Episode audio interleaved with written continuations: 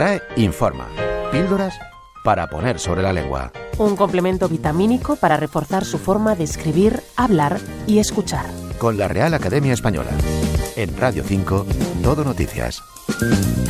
Bienvenidos a la RAE Informa, una píldora semanal con la que la Real Academia Española limpia, fija y da esplendor a nuestra lengua como viene haciendo desde hace más de 300 años, ahora desde las ondas de Radio 5. Esta semana vamos al monte para recolectar setas y palabras.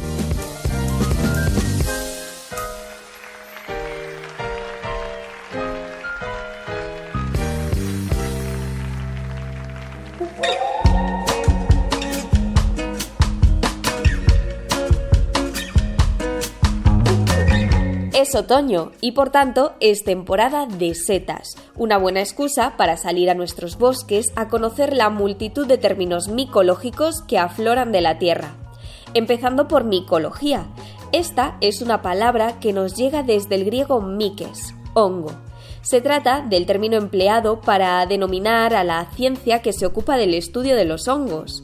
De este miques también derivó otro término de este ámbito, el micelio, esos filamentos muy ramificados y que constituye el aparato de nutrición de los hongos.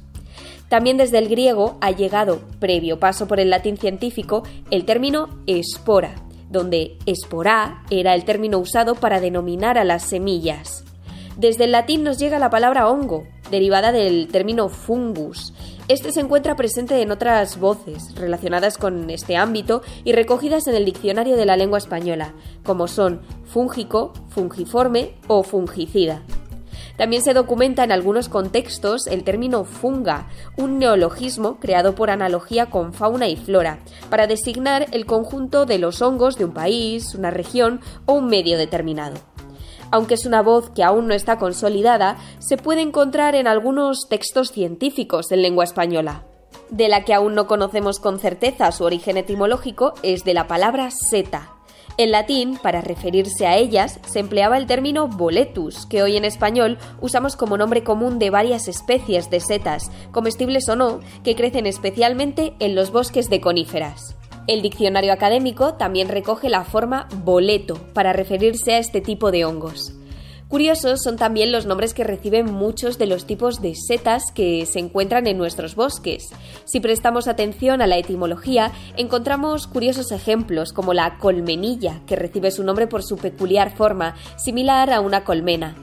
Otro caso es el de la senderuela. Su nombre deriva del latín serotinus, que significa tardío. Esta voz se encuentra además influida por la palabra senda, dando nombre a este tipo de seta que brota en las sendas y las veredas. Síguenos en redes. RAE informa en Twitter. RAE en Facebook. La RAE informa en Instagram.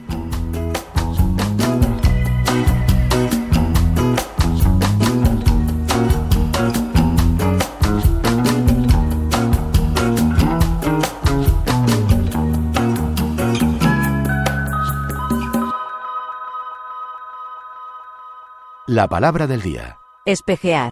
Relucir o resplandecer como un espejo.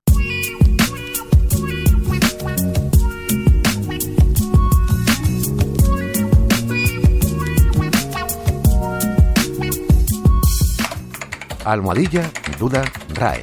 La consulta de la semana. ¿Cómo se pronuncia la secuencia TL?